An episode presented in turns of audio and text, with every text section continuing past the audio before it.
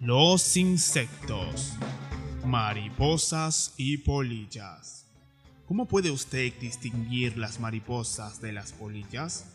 La mayor parte de las mariposas vuelan en el día mientras que las polillas vuelan en la noche.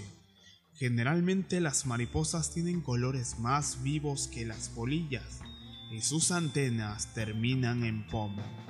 Las mariposas mantienen sus alas hacia arriba, sobre la espalda, mientras descansan, y las polillas descansan con sus alas hacia afuera, a los lados. Sorbos dulces. Al igual que las abejas, las mariposas y las polillas se alimentan de néctar Usan sus lenguas largas para alcanzar lo profundo de las flores y chupar el néctar de igual forma que usted lo haría al sorber con una pajilla. Crecimiento. Las mariposas y las polillas tienen diferentes etapas para llegar a ser adultos. Principian sus vidas como huevos y salen de ellos como orugas jóvenes. Después de más crecimiento y cambio, se convierten finalmente en mariposas o polillas completamente desarrolladas. Las pequeñas y las grandes.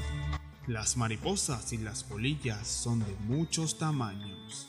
Hay polillas tan pequeñas como un grano de arroz y mariposas del tamaño de su uña. Las mariposas más grandes son las de alas de pájaro, las mariposas gigantes de alas de golondrina y las polillas gigantes atlas. Pueden tener de 8 a 12 pulgadas, 20 a 30 centímetros de ancho.